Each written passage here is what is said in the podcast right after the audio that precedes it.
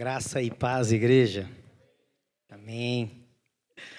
Nós não, não combinamos, não combinamos nada disso aqui, mas o que eu quero compartilhar com vocês ainda tem a ver com os 21 dias, né? Esses 21 dias que nós passamos em, em jejum, oração, buscando a presença de Deus e foi tremendo e vai continuar sendo, porque isso precisa ser permanente na nossa vida. Amém. É, o pastor disse que ele não ia pregar, mas deixou a unção aqui, né, pastor? A unção do pregador que está aqui. Vou usar um pouco da unção dele aqui. Com certeza não vai ser igual. O pastor tem a característica dele, eu tenho a minha, né? Cada um tem a si. O pastor tem duas. Nós, nós temos o privilégio de nosso pastor tem duas características. Ele prega ensinando. Uma característica. E a segunda é que ele ensina pregando. Amém? Amém. Glória a Deus por isso. Aproveita isso, usufrui disso, que vai ser bênção para a sua vida. Eu ouvi do pastor Davi hoje de manhã, estava assistindo o culto de Londrina e ele falou uma coisa tão interessante que a respeito de sabedoria e conhecimento, né? Que a gente precisa. A palavra de Deus diz que aquele que não tem sabedoria, peça ao Senhor que Ele dá. E o pastor fez uma colocação que achei tão interessante, que conhecimento. A sabedoria é praticar o conhecimento, aquilo que você é, aprende, a sabedoria é para pôr aquilo em prática, da maneira de Deus. Tão interessante. Então, aproveita o que vocês aprendem aqui com o pastor e põe em prática com a direção de Deus, né, com sabedoria de Deus. Amém? É, como eu disse, eu quero compartilhar com você algo que aconteceu nesses 21 dias. A palavra que Deus ministrou meu coração para essa noite está relacionada a esses 21 dias. Foi no começo que eu recebi essa palavra. Compartilhei, compartilhei com o pastor é, um pouco sobre essa palavra e ele disse: manda ver, vai lá, manda ver. Então eu pedi para você abrir a tua Bíblia no livro de Apocalipse, no capítulo 3, o verso 20. Abre comigo, eu quero compartilhar aquilo que Deus falou comigo. Não vai ser muita pregação, eu quero é, compartilhar essa palavra, simplesmente falar aquilo que Deus falou comigo e testemunhar algumas coisas estava né? dentro do meu testemunho, a pastora já testemunhou aqui a respeito do João Pedro, estava né? tava dentro, então isso quer dizer que está numa conexão, que Deus está falando, Deus está ministrando até, através disso e vai continuar ministrando, amém? Apocalipse, capítulo 3, verso 20. Vamos lá, acompanha comigo aqui. Um texto muito conhecido, você já ouviu, já leu e ouviu muito sobre esse texto, mas eu quero dizer para você aquilo que Deus falou comigo. A palavra de Deus diz uma palavra nova a cada manhã. O que eu vi ontem, se Deus falar na mesma palavra comigo, com certeza vai ser algo diferente. Né? Deus vela pela sua palavra e ele diz que ela se renova a cada manhã. Então, todas as vezes que você for ler a palavra e você já conhece aquela história, e talvez você esteja numa sequência de leitura, e você chega naquela história e fala, já li essa história, eu conheço. Lê de novo. Não pula ela, não. Não passa, não. Deus vai ministrar de uma forma diferente, porque é um tempo diferente, situação diferente. A palavra de Deus nunca vai voltar vazia. Amém? E eu quero compartilhar então o que Deus falou comigo através desse texto. Apocalipse, capítulo 3, verso 20. Eis que estou à porta e bato.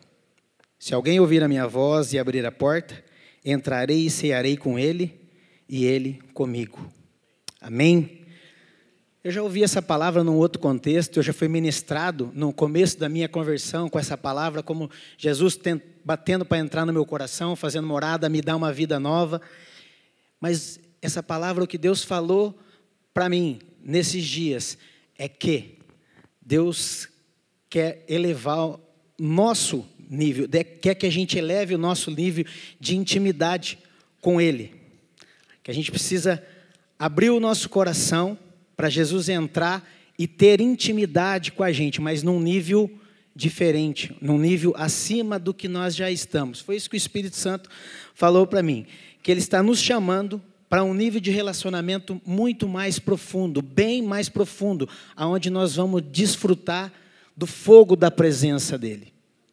Basicamente era é isso que Deus falou comigo, que Deus quer fazer coisas extraordinárias na minha e na sua vida, mas que nós precisamos aumentar o nosso nível de intimidade.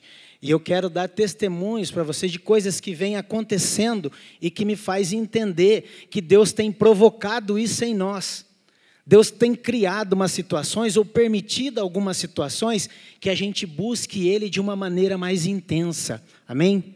Eu vou compartilhar e você vai entender um pouco mais do que eu estou te falando. Mas Deus ministrou isso no meu coração no começo dos nossos 21 dias. Deus me deu essa palavra.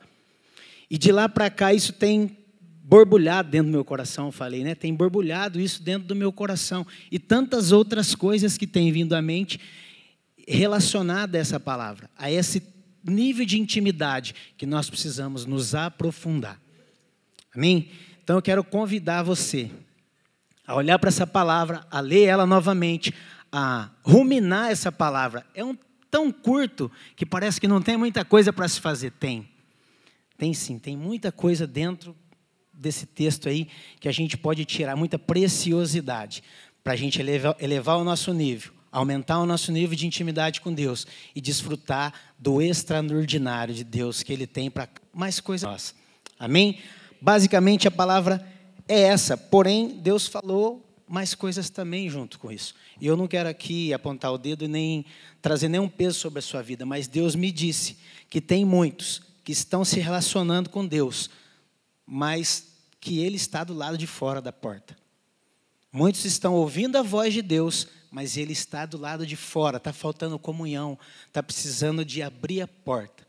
Na, na tradução da nova linguagem de hoje, diz que se você abrir a porta, eu vou entrar e eu vou jantar na sua casa, vou jantar com você. Nós conversamos sobre a mesa um pouco, né? O que é a mesa? A pastora falou ontem para as meninas, eu estava vendo. O que é a comunhão da mesa? O que é a comunhão da mesa? Comunhão da mesa onde você senta com alguém para tomar uma refeição é tão bom, né? Principalmente se for na casa de alguém. Alguém te convida, vem comer em casa, hoje é tão bom. Mas a comunhão, e Jesus está dizendo isso, olha, tem muitos que estão se relacionando comigo, estão, estão ouvindo a minha voz, mas eu estou do lado de fora, não tem me permitido entrar e ceiar, não tem me permitido tocar em algumas áreas. Fica aí, Deus, fica aí, deixa eu resolver as minhas coisas aqui do meu jeito. Queridos, Deus tem um jeito dele e ele faz do jeito dele, mas e você tem o seu? Mas eu quero dizer uma coisa para você, o jeito de Deus não interessa como que vai ser feito, mas ele vai ser sempre melhor que o seu. O jeito de Deus fazer as coisas vai ser sempre melhor que o seu. Entende isso? Eu estou entendendo. Apanhei já muito por isso, por querer fazer do meu jeito. Passei por muitas circunstâncias, muitas situações que eu não precisaria ter passado se eu tivesse deixado Deus fazer do jeito dele. Amém? Deus tem um jeito e o jeito dele é melhor. Amém? Então, a palavra basicamente é essa, eu quero voltar no final, a palavra vai ser curta, o pastor já me ajudou a pregar, já começou a pregar comigo, vai ser curta. Eu quero dar alguns testemunhos, eu quero falar de algumas coisas que aconteceram, algumas coisas que vêm acontecendo. Vou voltar um pouco atrás, coisas do 20, dos 21 dias, mas eu quero voltar um pouquinho para trás, para dar testemunho para você daquilo que Deus começou a fazer com essa provocação. Deus, eu entendo que Deus tem nos provocado com tudo isso. Né? E Deus começou a falar, nós não conseguimos uma data, né, pastor? Eu conversei com o pastor. Pastor, Deus começou a falar que tinha. Começou a falar com alguns irmãos da, da igreja que tinha algo novo dele sendo derramado na igreja. E a gente não, não chegou numa data, eu também tentei lembrar, mas já faz um tempo isso que Deus falou que estava trazendo um algo, algo novo para a igreja, algo novo para a igreja. Deus está trazendo algo novo para a igreja. Segundo a Coríntios capítulo 5, se eu não me engano, versículo 17, diz que aqueles que estão em Cristo é nova criatura. As coisas velhas, eis que tudo se faz novo. Quando? Todos os dias. Eles todos os dias têm um novo de Deus para mim e para você. Creia nisso. Amém? Deus tem um novo dele todos os dias para a minha vida e para a sua. Mas Deus começou a falar muito forte. Eu acredito que uns de três a quatro anos, eu estava tentando lembrar, me parece que Deus começou a ministrar no coração de alguns irmãos, foi antes da pandemia. Antes da pandemia, e depois veio a pandemia. Será que esse aqui é o novo de Deus para mexer com a gente? Não sei. Não sei. se é, se foi. Mas eu sei que Deus falou que tinha algo novo. E Deus fez coisas novas no, no nosso meio. Irmãos, muitos testemunhos nós recebemos, né? Daquilo que Deus estava fazendo, coisas novas. E Deus continua, desde então, fazendo coisas novas todos os dias. E Ele vai continuar fazendo, porque nós somos nova criatura. Nós estamos deixando, deixando as coisas velhas para trás. E Deus vai fazer coisas novas. Amém? Uma das coisas, então, que eu queria falar, a segunda coisa que eu queria falar com você é sobre a pandemia.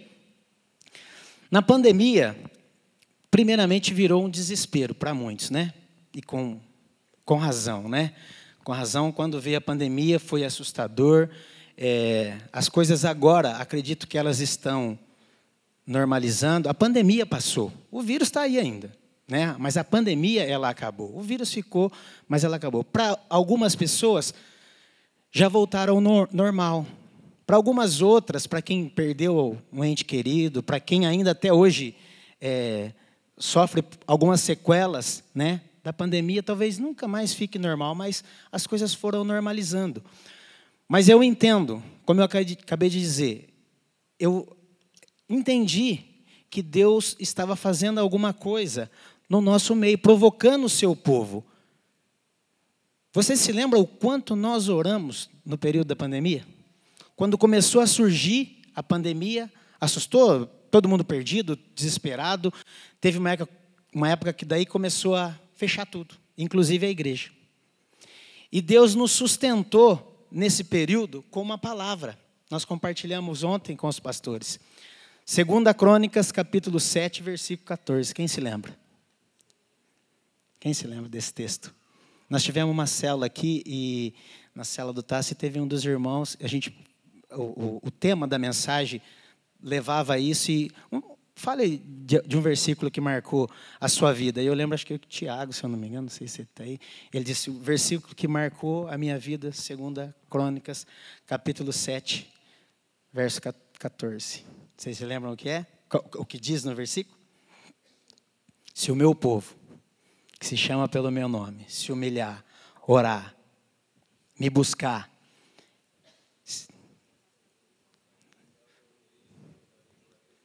Amém? E eu estava preparando isso, falando com Deus, lendo o texto, e Deus me fez ler um pouco do contexto dessa, da, da onde chega esse, esse, esse versículo, esse capítulo. É, Salomão é, herda do pai é, a incumbência de ser rei de Israel e ele constrói o templo de Deus. É isso?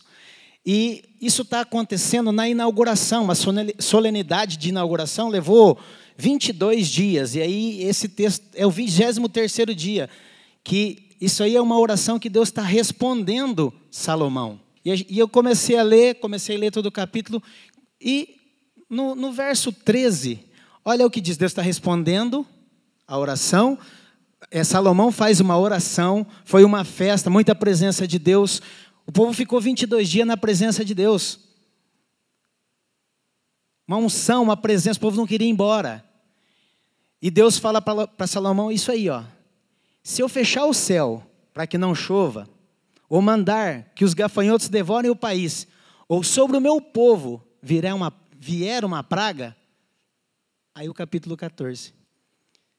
Se acontecer isso, se o meu povo, que se chama pelo meu nome, se humilhar, orar, me buscar, se arrepender dos seus maus caminhos, eu vou ouvir do céu, eu vou sarar a terra. Vou perdoar os seus pecados e vou sarar a terra. Esse versículo sustentou a gente na pandemia, não foi isso que nós conversamos? Esse versículo sustentou a gente. Queridos, eu não sei para você. Eu, o que eu faço hoje, eu dependo, meu trabalho, eu dependia de estar em cidades. Eu entrei num desespero. Porque a gente ia para cidades para trabalhar e a gente encontrava as manilhas na entrada da cidade. Dá desespero. Mas Deus também tinha uma palavra de segurança, que Ele cuidaria da gente. Eu já contei esse testemunho outras vezes, vou falar de novo. Eu ando, caminho com o Nardelli e Cassandra.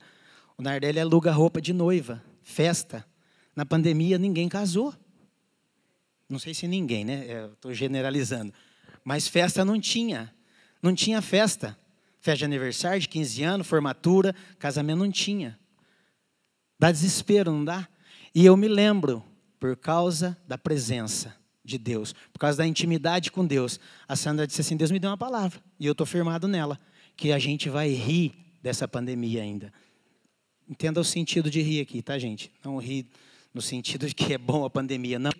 Mas que Deus faria algo que faria ela rir de tudo isso. E a gente, como a gente caminha junto, eu posso falar para você, mudou a vida deles depois da pandemia, sim ou não? Mudou a vida do Nardelli e da Sandra. Deus continua sendo Deus e Deus continua cuidando dos seus e Ele vai continuar eternamente cuidando dos seus. Amém, queridos? Nós precisamos entender algumas coisas que tudo o que Deus faz é bom. Tá? Tudo o que Deus faz. E eu quero repetir, eu não sei se Deus que fez a pandemia, foi Deus que criou a pandemia, mas ele permitiu. Não foi Deus quem fez tudo o que fez com a vida de Jó, mas ele permitiu. E você e eu conhecemos pela história que depois de Jó ter passado por tudo que ele passou, ele foi um homem muito melhor. Ele declara que antes eu conhecia Deus de ouvir, mas agora eu ando com Ele. Agora os meus olhos te vê. Deus permitiu e ele passou por tudo isso. Então Deus vai permitir na minha e na sua vida algumas coisas que talvez você. Você acha que Jó entendia o que estava acontecendo de verdade? Ele só confiava em Deus. Mas ele não entendia. Se ele fosse ouvir os amigos, se ele fosse ouvir a esposa. Mas ele, ele sabia que Deus era com ele. E eu e você precisamos saber que, independente do que aconteça, Deus é conosco. Amém? Pode vir pandemia, pode vir peste, pode vir guerra, pode vir o que for. Eu e você, o pastor já falou, nós precisamos estar firmados em Deus, porque Deus tem sempre o melhor para mim e para você. Amém? Deixa eu continuar. Essas, essa situação que eu citei, eu quero citar mais uma. A pandemia, ela estava acabando e estava iniciando o pleito eleitoral. Nós oramos pela, pela nossa política nesses últimos tempos acho que talvez como eu não me lembro nos meus 47 anos eu não me lembro de ter um envolvimento e de ter buscado tanto a Deus por esse motivo. Política. Eu não quero falar de política, não é o meu interesse falar de política, mas eu quero dizer que o povo de Deus se mobilizou de uma forma a circunstância, a situação criou esse ambiente para que a gente buscasse Deus intensamente. Nós fizemos isso. E para a maioria, eu disse eu não quero falar da política, mas para a maioria, o resultado não foi aquilo que a gente esperava. Tá? Então, não é da política que eu vou falar? Oi? O pastor está me ajudando também, ela ajuda o pastor para lá. Ajuda eu, pastor. a situação leva a gente a orar mais ainda. E foi isso que aconteceu. E para muitos, eu me lembro que, como eu disse, para muitos não é unanimidade, mas para muitos não foi o resultado que a gente esperava. Mas Deus continua sendo Deus. E o pastor, no, no dia da eleição, eu me lembro que ele é, disse: Olha, Deus continua no controle de todas as coisas. Deus não perdeu o controle de nada. Isso foi no dia 22 de outubro? Que dia que foi a, a política? Eu não lembro. 30, 30 de outubro. E essa palavra está vigente, vigente para hoje. Deus continua no controle de todas as coisas da minha e da sua vida. Deus não perdeu o controle de nada. E repito para você, por mais que você não entenda o que está acontecendo, Deus continua no controle. Apenas creia, creia que Deus tem o melhor para você e desfrute, descanse nisso. Descanse. Tem um cântico que a gente cantava, eu adoro ele. Deus diz que, é, diz que é de Deus todo o trabalho, o trabalho que eu tenho que ter é descansar nele. Vocês lembram disso? A pastora riu aqui, é das antigas aqui. Esse, texto, esse, esse, esse cântico diz isso. Nós cantamos muito isso uma época da nossa, da nossa vida, nós cantamos. Hoje foi muito tempo, acho que a gente não canta mais. Mas o, o, o, o cântico dizia que era de todo o trabalho era de Deus e que o trabalho que a gente tinha era só descansar nele. Queridos, e eu confesso para você que tem vezes que eu me sinto tão cansado por fazer um trabalho que eu não precisava. Quando eu vejo, eu estou esgotado. E eu simplesmente poderia ter descansado em Deus, ter algumas atitudes e descansar em Deus. A gente precisa aprender isso. A gente precisa descansar mais no Pai, no colo do Pai, a consolo, a conforto, a conchego. A gente precisa aprender a descansar em Deus. Amém?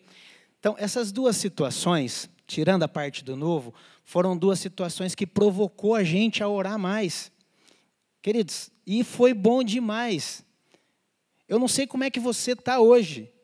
Eu posso testemunhar de mim. Eu fiquei melhor depois de tudo isso. Eu fiquei melhor da pandemia, depois da pandemia, eu fiquei melhor. Eu digo em Deus, tá? Em Deus eu fiquei melhor, parece que eu fiquei mais fortalecido, parece que eu fiquei mais amigo de Deus do que antes, quando estava tudo bem, tudo normal. Quando está tudo bem, estava tudo bem, tudo normal, vivia a minha vida normal, mas depois de tudo isso, a minha vida mudou. E eu espero que tenha mudado a tua e que continue. O pastor disse, o final da minha pregação, já vou falar, é que esse, esse tempo, essa comunhão com Deus, ela precisa ser permanente, não pode. Isso é um evento, um evento. Não sei se é um evento da igreja, se a gente podia usar como um evento, mas um, uma programação da igreja, para te provocar, para me provocar, para a gente orar para estar mais na presença de Deus, isso é muito bom. É uma pena, é uma pena que nem todos recebem da mesma forma. Não quero te, te colocar contra a parede, mas é uma pena que muitos não, não recebem isso como algo bom, ou prioriza outras, muitas outras coisas e acha que isso é, aí eu vou falar, que é só um evento da igreja, isso não é só um evento, isso é uma convocação para você estar mais perto de Deus. Amém? Isso é uma convocação que nós precisamos entender que é uma convocação os pastores têm uma direção para isso. Eles não acordam de manhã e dizem, não, vamos fazer um. A não ser que Deus fale, né? Estou tendo. É uma direção de Deus para isso. A gente senta, como liderança, senta, discute algumas coisas, coloca algumas coisas. Quero ir lá na nossa reunião, já aproveitando aqui, que faz, par, faz parte do, daquilo que eu anotei para compartilhar na nossa reunião de liderança, como o pastor disse, nós tivemos a nossa primeira reunião no dia 4 de fevereiro, se eu não me engano, foi a nossa primeira reunião de liderança. E, e essa liderança, nós fizemos um compromisso de fazer mais um. E nós fizemos antes, essa é a segunda parte do compromisso. Mas eu tenho anotado aqui, eu até mandei para o senhor num dia depois. Nós fizemos um outro compromisso de buscar mais a palavra de Deus, como liderança, buscar mais a palavra de Deus, Buscar mais Deus em oração e buscar mais consagração. Deus, naquela reunião, falou com algumas pessoas, deu algumas visões, trouxe algumas direções nessa reunião do dia 4 de fevereiro, a nossa primeira reunião de liderança do ano. Deus falou com alguns irmãos e Deus deu essa direção. E Deus deu essa direção. É mais palavra, é mais oração, é mais consagração. Para quê? Para receber mais de Deus, para ter mais comunhão com Deus, para poder ouvir melhor a voz de Deus. Esse é o objetivo, a gente está na presença de Deus constantemente. E nós assumimos esse, esse compromisso e Deus falou com muitos. E daí então, eu não sei se. É, vou falar para a liderança.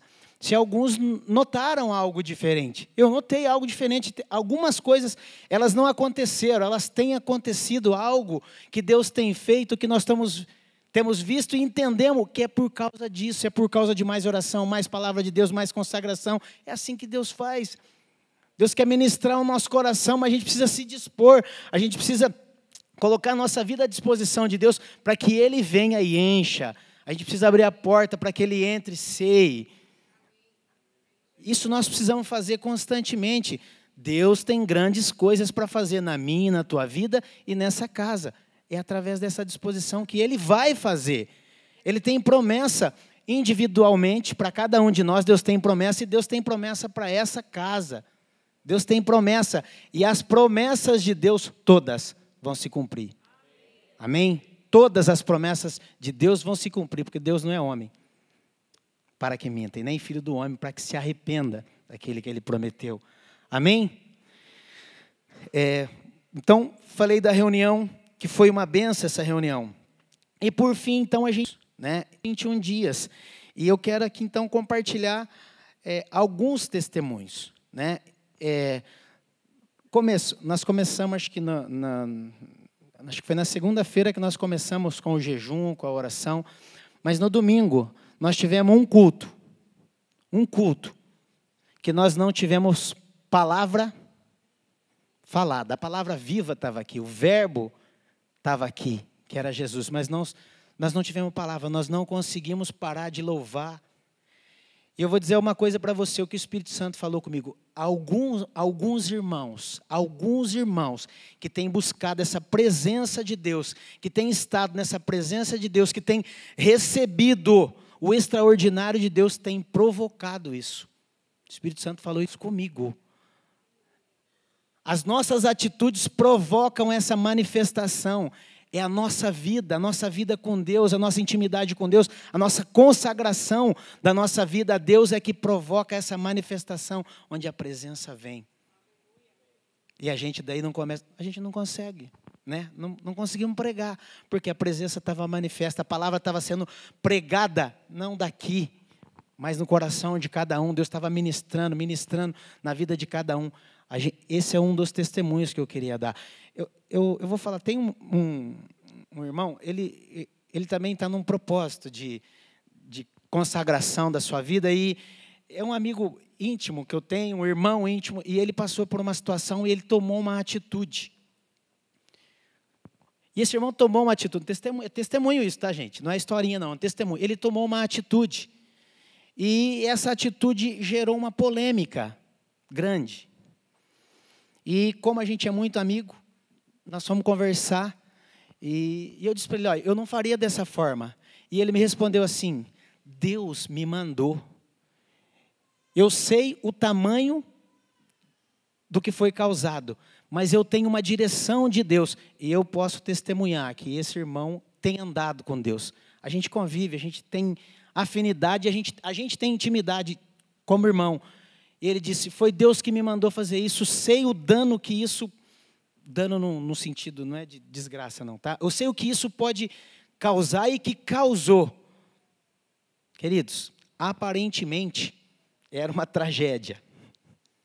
Era uma tragédia. Isso trouxe problema, inclusive, para casa, familiar, por uma atitude de um homem que ouviu Deus, que parecia que estava tudo errado. Só que foi assim, ó. Deus transforma a maldição, desgraça em graça. Foi isso que Deus fez, porque um homem tem buscado a Deus, tem tido uma vida de intimidade com Deus e Deus tem falado coisas que ele precisa fazer. Se você está nessa pegada, se você está nessa presença, nessa intimidade com Deus, pode ser que aconteça algumas coisas que você vai falar, será? Mas se Deus te mandou fazer, falar, faz e fala. Não se omite, não se omite não. Porque Deus precisa, Deus trouxe cura nessa situação, que eu estou contando para vocês aqui. Deus, Deus trouxe cura para o coração dessa pessoa, Deus trouxe cura na família desse irmão, ajustes que precisavam ser ajustados foram ajustados, tudo por conta dessa situação que parecia ser uma catástrofe. E foi benção, e vai continuar sendo benção.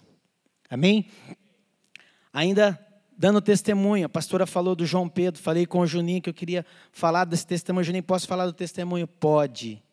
Então eu quero contar para você. A pastora deu uma explanada, acho que eu posso.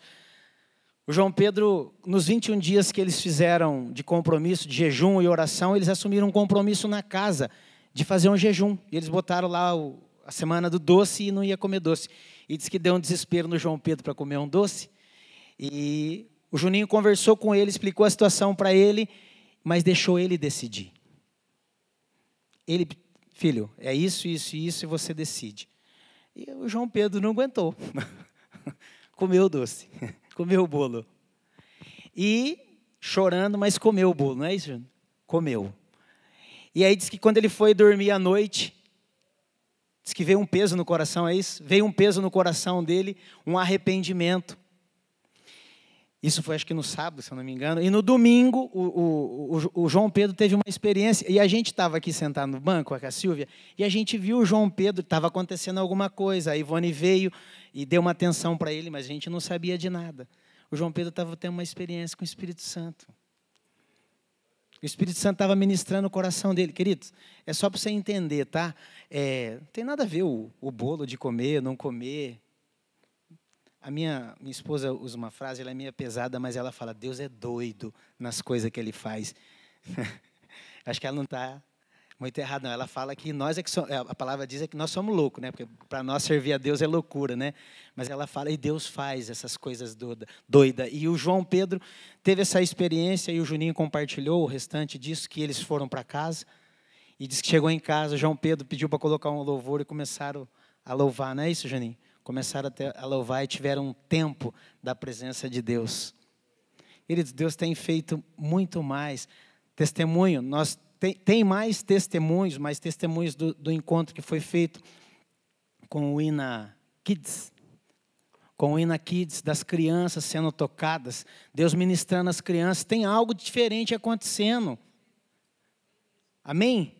O testemunho, Deus está falando com as crianças. Eu falei na semana passada, eu brinquei sério aqui que essa a geração era uma geração do futuro, não é geração do futuro, não é a geração de hoje, porque Deus tem usado essas crianças hoje e para ministrar o nosso coração. Eu não sei o que isso faz no meu coração, mas isso bota fogo em mim quando eu vejo algo isso acontecendo no coração de uma criança. Isso mexe demais comigo.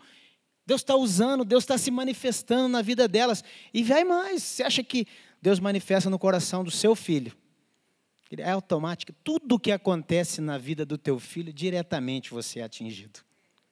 Tá? Se ele cai, chora, se ele corta o dedo, se ele rasga os olhos, né, Júlia?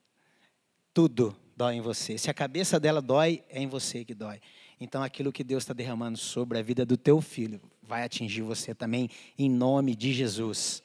Amém? Tem um testemunho de uma outra criança a Sofia, filha da Dani. Eu queria, eu, eu pedi para mostrar, porque isso, quando isso está no nosso, eu não sei se você vai conseguir ler, mas eu vou ler para você se for o caso. Está no nosso grupo de WhatsApp de, de liderança. A Dani postou essa semana. Olha aqui, gente. Se isso não mexe com você, mãe, que horas são? Agora é nove horas. Mãe, posso te contar uma coisa? Sim, eu conversei com Deus. Sério? Sim, mãe. Como foi? Foi muito bom. Que bênção, filha. Sim, a voz dele é muito linda. Irmãos, me perdoem a emoção. Me perdoem. Eu queria ouvir a voz de Deus assim. Eu queria poder estar falando para você, gente. Eu ouvi a voz de Deus audível. E a voz dele é linda. Deus se manifesta e fala com cada um, né, do seu jeito. Mas, queridos, isso mexe comigo, de ver uma criança ouvindo dizer que a voz de Deus é linda, na, na pureza dela. Isso é para mexer com a gente. Deus é lindo, Deus é lindo, a voz dele é linda. Isso é uma manifestação de Deus para os nossos dias. Amém? Isso é uma manifestação de Deus na vida de uma criança. A Sofia tem seis também? Dez? É, ela só é pequenininha, né? Você já viu o tamanho da mãe, né? Então, me confundiu aqui, viu, Dani? Me, me perdoa. Uma criança de dez anos. Irmãos, se não for para você, para mim é muito sério isso. É muito sério e muito abençoador. Deus, eu quero isso. Eu quero esse fogo da presença na minha vida, eu quero ouvir a tua voz, a sua doce voz e poder dizer: Eu ouvi a voz do Senhor. E ela é linda, ela é linda. Esse é, o, esse é testemunho desses 21 dias. É por isso que o pastor disse que ele estava encerrando, mas ele não encerrou, não, ele vai encerrar ainda. O dia de hoje. Não o fogo da presença, que começou a se manifestar através desses 21 dias. Amém? O fogo da presença dele vai continuar permanente, de acordo com a minha sua busca por ele. Amém, queridos? Eu quero encerrar, já são 10 para as 8, eu quero que a, que a gente ore ainda. Eu vou convocar depois o pastor para orar para a gente, para ele encerrar o dia de hoje. Mas eu quero voltar com você lá em Apocalipse. Volta a tua Bíblia lá, no Apocalipse, no capítulo 3. E eu quero dizer o que Deus falou para mim e me mostrou, me, me mostrou, me levou a, a, duas passagens na Bíblia. E eu quero usar, eu não quero usar negativa no sentido de não ser legal, mas ela foi negativa. Uma parábola. Vou usar uma parábola, a parábola do filho pródigo. Mas eu não quero falar do filho, eu quero falar do irmão. Vou chegar lá. E, e a outra, que no nível, o que Deus falou para mim, que o nível de profundidade, de intimidade que Ele quer nos levar, é o da visão de Ezequiel, no capítulo 47, né? Acho que 47. É, Ezequiel no capítulo 47, quando ele tem a visão do rio que passava por debaixo do templo. Diz que o homem levou ele nesse rio. E ele começou a entrar nesse rio. Ele diz que entrou, andou 500 metros e a água dava no tornozelo. Ele andou mais 500 metros, a água começou a dar no joelho. E mais 500, a água deu nos quadris, nos quadril. E quando ele anda mais 500 metros, ele diz que ele não, ele perde, ele não consegue mais andar. E eu já ouvi algumas pregações a respeito, isso falando de segurança. E quando você tem segurança, você vai, então a água está batendo no tornozelo, você continua firme, a água bateu no joelho, você continua firme, no quadril você continua firme, mas chega um. Eu não, não aprendi a nadar até hoje, nem sei se eu consigo sair se eu entrar. E já na minha infância eu engoli uns peixinhos assim, diz que a gente ficava, virava até um tubarão. Tudo mentira. Tudo mentira. Tem medo de água. Mas Deus quer nos levar a um nível de intimidade, nessa profundidade, onde a gente não tem controle mais. Onde a gente perde o controle da nossa vida. Não é viver uma vida desgovernada, não. É que a gente perde o controle para Ele. Amém? É Ele quem começa a controlar a nossa vida a partir de então. Deus quer nos levar a esse nível de intimidade, onde a gente não tem controle mais de nada. É Ele que dá as direções. Queridos, nós precisamos chegar nesse nível. Confesso para você que o controle de algumas coisas na minha vida me traz problema. E como eu disse, quando eu descanso em Deus, fica tudo mais fácil, mas até entregar, e às vezes até entrego. Isso mesmo, pastor. A pastora ajudando eu aqui. Pega de volta. Eu entrego e pego ela de volta. A gente faz isso constantemente. E eu quero pedir para você. Eu não sei o que você está nas tuas mãos e que não compete mais a você controlar. Entrega isso para Deus. Aliás, não entrega isso não, entrega tudo. Entrega, entrega todo o controle da tua vida. Entra num nível de intimidade onde você fala, Deus, eu não sei o que fazer. Que bom. Às vezes Deus até gosta disso. Você está totalmente perdido. Deus, eu não sei o que fazer nessa situação. E Deus está vibrando. Ah, yes! É agora que eu entro. É agora que eu entro. Eu perdi o controle de tudo, eu não sei mais o que fazer. Era isso que eu queria. E nem precisaria ter chegado, ter, ter chego até aí. Nem precisaria. Mas agora eu controlo. Deixa comigo. Aí as coisas tem situações, tem situações na nossa vida que é assim? Você está tentando, tentando, tentando, tentando, tentando e não sai do lugar. Aí quando você não não tem mais o que fazer, aí é como se o mar se abrisse, né? É como se o mar se abrisse. Amém, queridos? O meu desejo nessa noite é que você chegue num nível de intimidade com Deus, aonde o controle seja total dele. Seja total dele. E o que você tem aqui fazer é simplesmente testemunhar daquilo que ele tem feito. Amém?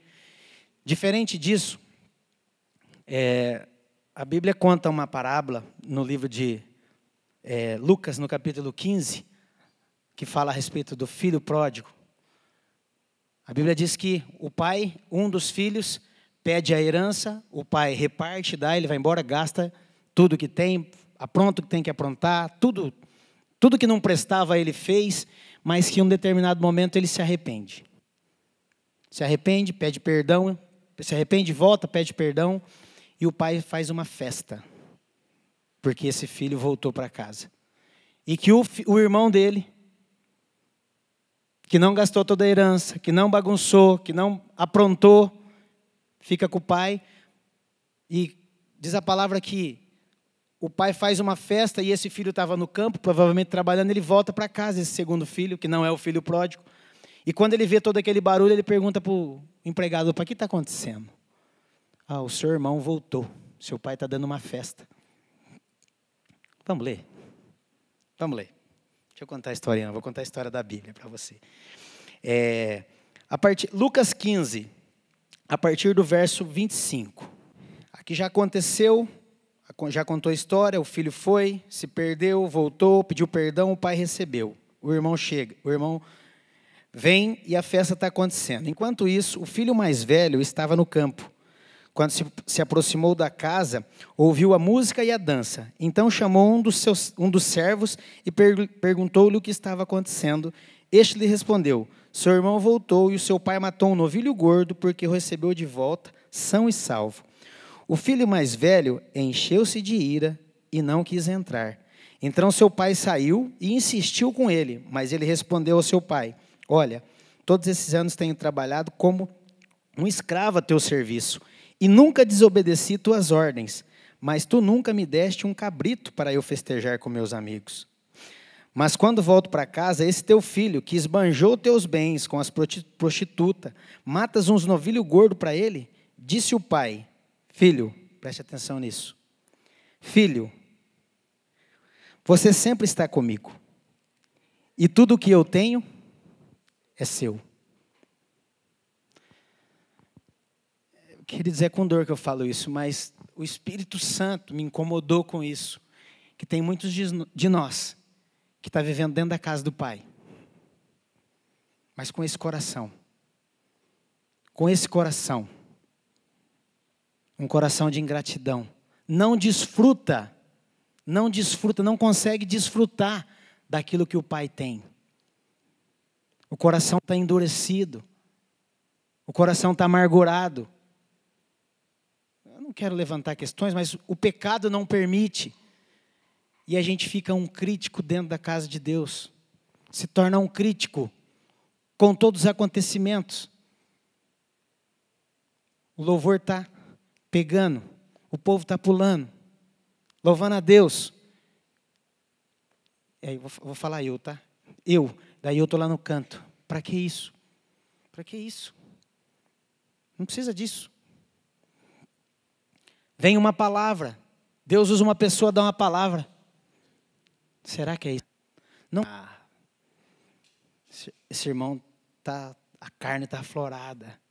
Não consegue ver, não consegue desfrutar, não consegue entender tudo aquilo que Deus está fa fazendo, porque o coração está endurecido. Está dentro da casa, está dentro da casa, está vendo tudo o que está acontecendo, está à disposição tudo o que Deus tem, mas age como se ele não fosse da casa. Irmãos, o pai disse: Filho, tudo que eu tenho é teu.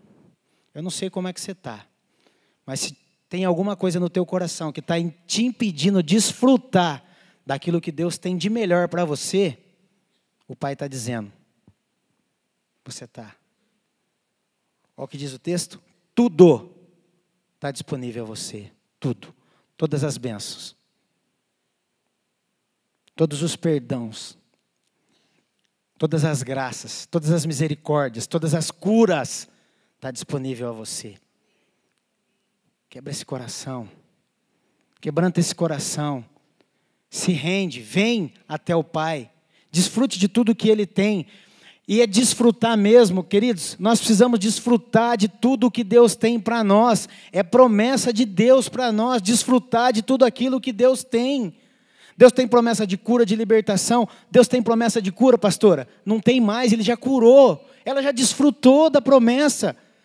O que, que você precisa que você ainda não desfrutou? Quebranta o teu coração. Deixa Deus ministrar o seu coração. Deixa Deus falar com você. Não anda como qualquer um, não. Anda como um filho de Deus. Não age como um qualquer um, não. Age como um filho de Deus. As nossas atitudes precisam refletir quem Deus é na nossa vida. Então não anda de qualquer jeito, não. E eu não estou falando aqui, cara, de fazer tudo certinho, não é isso não, nós vamos errar um monte. Mas errou, tem um Deus misericordioso que está pronto. O filho mais jovem errou, bagunçou, gastou tudo. Mas teve um momento que ele caiu em si, eu diz a palavra, ele caiu em si. E é mais ou menos, o que, que eu fui fazer da minha vida? Qual é a palavra? O que, que o senhor pregou semana passada, pastor? Arrependimento. A Bíblia diz que ele caiu em si e se arrependeu, voltou, pediu perdão e não teve nenhum dedo apontado para ele. Pelo contrário, Deus, Deus, é, Deus faz mesmo. Mas o pai fez foi uma festa, um banquete. Deus deu um banquete. Meu irmão, se você precisa voltar, se tem alguma coisa te impedindo de voltar, quebrando esse teu coração, você tem que pedir perdão, pede perdão e vem desfrutar do banquete da fé que Deus tem. Amém, queridos? Eu vou encerrar, vou pedir para o grupo de louvor subir. Eu quero encerrar, mas eu quero voltar a falar de Apocalipse, aquilo que Deus falou comigo. É, o abrir a porta e deixar Jesus entrar é isso mesmo, é intimidade, é ter intimidade com Deus.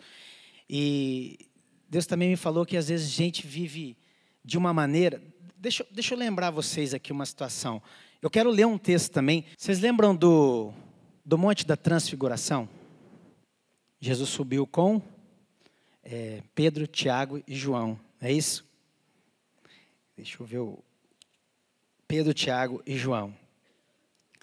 Deixa eu dizer uma coisa para vocês. Jesus andou com a multidão, sim ou não? Jesus estava próximo dos doze, sim ou não? E um deles ainda o traiu. Mas intimidade. Intimidade. E esses três experimentaram, por causa da intimidade, o que o restante, não é só os outros nove, que o restante, a multidão, os outros apóstolos, experimentaram algo sobrenatural. Pedro falou: Jesus, vamos fazer uma tenda aqui. Vamos construir uma tenda. Vamos ficar, vamos construir uma tenda. Vou construir uma para o senhor, uma para Elias e uma para Moisés. Mas eu quero ler o texto que tem algo que me chama a atenção. Mateus 17, capítulo 17, a partir do verso 5, diz assim: Enquanto ele ainda estava falando, uma nuvem resplandecente os envolveu, e dela saiu uma voz que dizia: Este é meu filho amado, de quem me agrado. Ouçam, ouçam-no. Ouvindo isso, os discípulos prostraram-se o rosto em terra e ficaram aterrorizados. Mas Jesus se aproximou, trocou, tocou neles e disse: Levante-se não tenha medo. E erguendo os olhos, não viram mais ninguém. Aí eles já viram. Vou voltar aqui, deixa eu voltar do capítulo 1 para você entender. Vamos lá. A partir do, do capítulo 1, verso, verso 17, a partir do capítulo 1. Verso 1. Seis dias depois, Jesus tomou consigo Pedro, Tiago e João, irmão de Tiago, e os levou em particular, intimidade com Deus. Jesus levou em particular a um alto monte Aí ele, ali ele foi transfigurado diante deles. Sua face brilhou como o sol, suas roupas se tornaram brancas como a luz. Naquele mesmo momento, apareceram diante deles Moisés, Elias, Moisés e Elias, conversando com Jesus. Então Pedro disse a Jesus: Senhor, é bom estarmos aqui.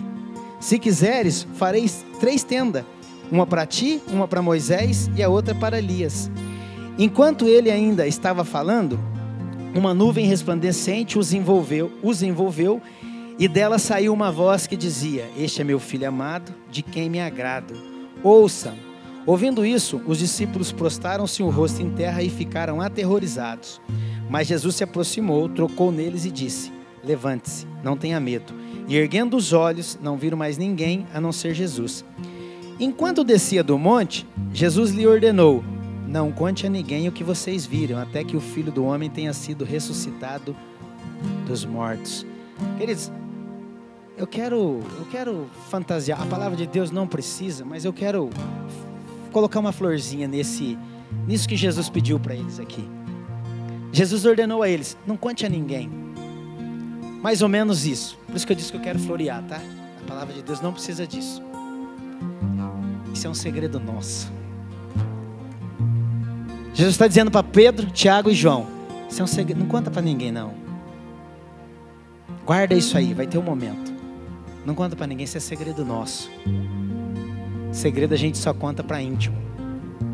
Ou deveria, né?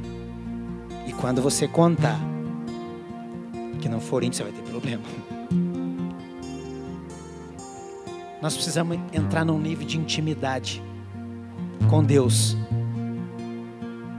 para que a gente possa conseguir ouvir os segredos de Deus, ou as revelações daquilo que Ele tem.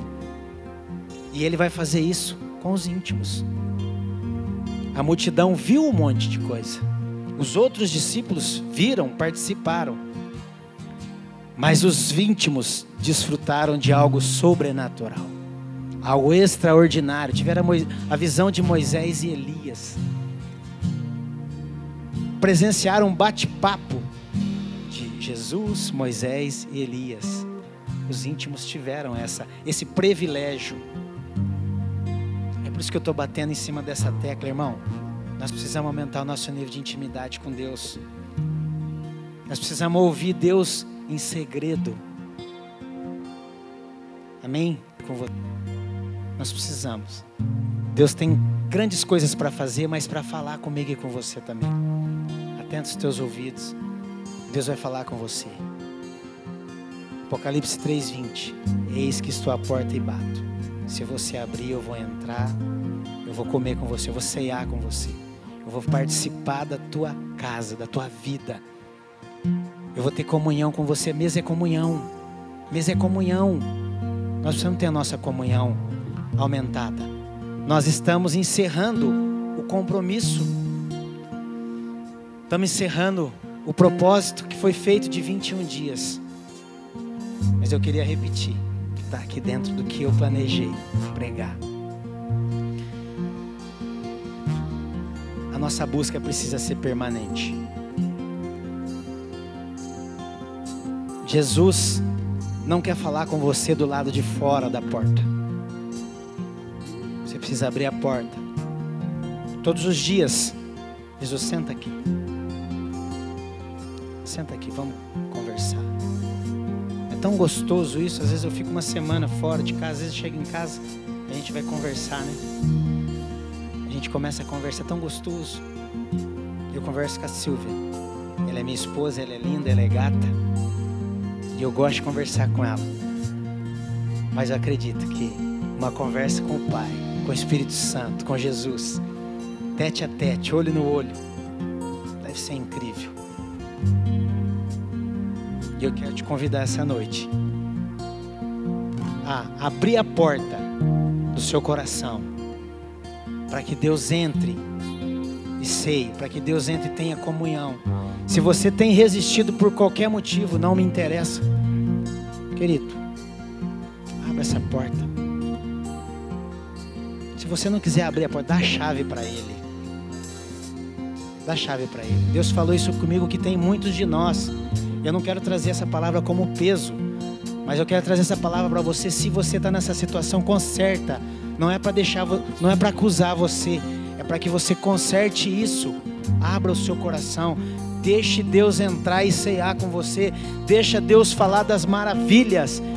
Queridos, aqueles irmãos que eu tenho ouvido, que têm feito isso, o testemunho é tremendo. Eu ouvi de um irmão há poucos dias atrás, um irmão me disse uma frase assim: é, Ah, eu não estou nem aí mais para nada. Eu falei: Como assim, irmão? Eu falei: Não estou nem aí, cara. Eu quero é Deus. Eu não interessa o que vai acontecer. Eu quero é Deus. Eu quero ter intimidade com Deus. Eu quero estar na presença de Deus. Irmãos, que a sua vida seja assim também. Que você possa chegar diante de Deus, diante de qualquer pessoa não está nem aí para nada. Não é de desdenho, de estou falando de, de responsabilidade, é que você tem como mais importante Deus. O resto é resto, mas Deus é o mais importante na sua vida. Amém? Eu queria fazer, eu queria chamar o pastor para vir aqui para orar, mas eu queria fazer um apelo para você. Eu queria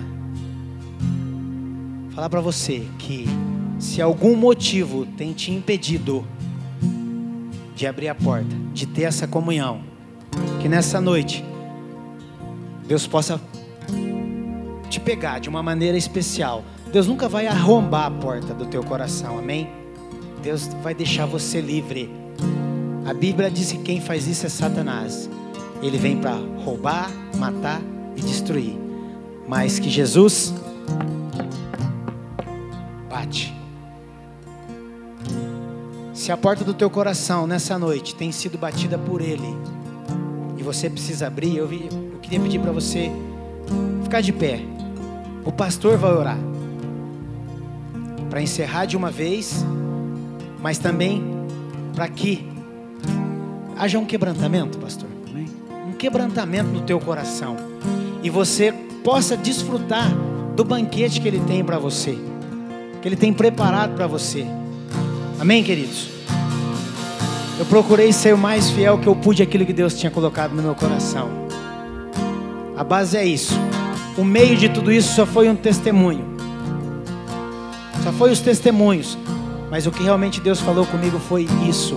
Deus está batendo na porta do nosso coração para ter comunhão para a gente desfrutar do fogo da presença, do extraordinário dele.